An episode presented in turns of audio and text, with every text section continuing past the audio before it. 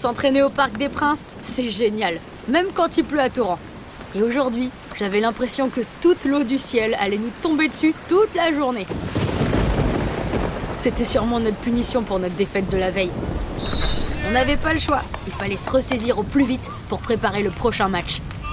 Notre coach avait bien vu quels étaient nos gros problèmes. Le premier qu'il a voulu résoudre, c'était la question du gardien de but. Et pour ça, il a fait venir un invité spécial. Gianluigi Donnarumma, le gardien du PSG. En toute simplicité. Je savais qu'il était grand, mais je pensais pas que c'était à ce point. Ça doit aider d'occuper la moitié du but pour faire des arrêts. Lui aussi est trop sympa. Il nous a tout de suite proposé un exercice d'attaque-défense. Il était dans les buts et on devait attaquer à deux pour essayer de marquer un but. Ça n'a pas été un grand succès. La première fois que je me suis présentée face à lui, j'ai à peine eu le temps d'armer ma frappe qu'il était déjà sorti dans mes pieds et qu'il m'avait confisqué le ballon. On aurait dit un vrai chat. Kim Raff et Demba ont aussi buté contre lui? Personne n'a réussi à lui marquer un but. Pourtant, on était toujours à deux contre lui. Et c'est bien pour ça qu'il avait choisi cet exercice. On se parlait pas entre nous. Chacun était bloqué sur l'idée de marquer un but.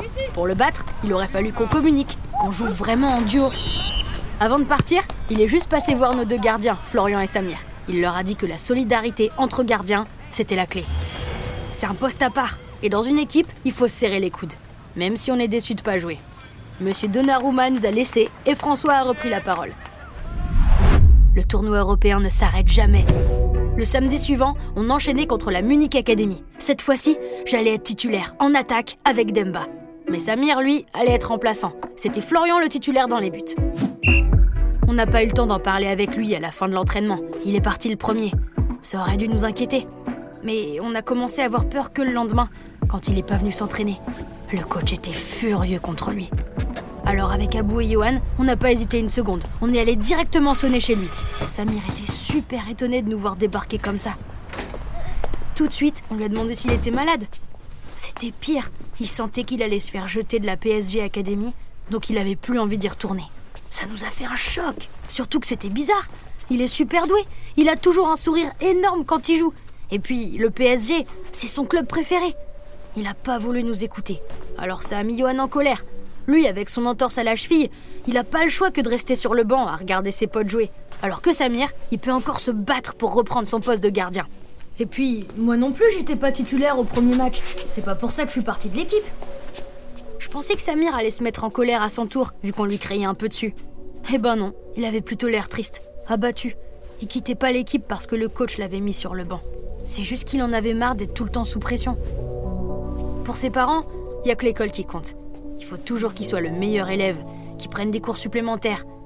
Et en plus, son grand frère est aussi toujours sur son dos, mais côté foot. Il l'entraîne tout le temps, lui fait refaire les mêmes gestes en boucle. Sa vie, en fait, c'est une quête de la perfection. Et son sourire, ben, c'est surtout pour pas montrer qu'il pète les plombs. On lui a dit qu'on savait pas tout ça, mais qu'on comprenait et qu'on était là pour lui. On était sûr que le foot avec nous lui manquait déjà. Et puis, le maillot du PSG, le Parc des Princes, ça aussi, il pouvait pas faire une croix dessus. On a vu que ce qu'on lui disait le touchait. Alors on l'a laissé. Fallait qu'il mouline tout seul maintenant. Mais on savait que de nous parler, ça lui avait fait du bien. Et justement, le lendemain, il était de retour à l'entraînement. Il s'est excusé auprès de François. Ils ont longuement parlé tous les deux. Ça nous a permis de voir que c'était pas juste notre coach, c'était aussi un guide qui était là pour nous aider et nous écouter. Bon, Samir a quand même reçu une punition pour avoir raté l'entraînement de la veille. 20 tours de stade. Aïe Mais il est parti les faire en souriant. Il savait qu'il avait commis une erreur et il voulait nous montrer qu'il avait compris et qu'il nous lâcherait plus. Alors avec les potes, on l'a accompagné dans ses tours de stade. C'est aussi ça être une équipe. Être là dans les mauvais moments et se soutenir. On gagne ensemble, on perd ensemble. Et on souffre ensemble aussi visiblement.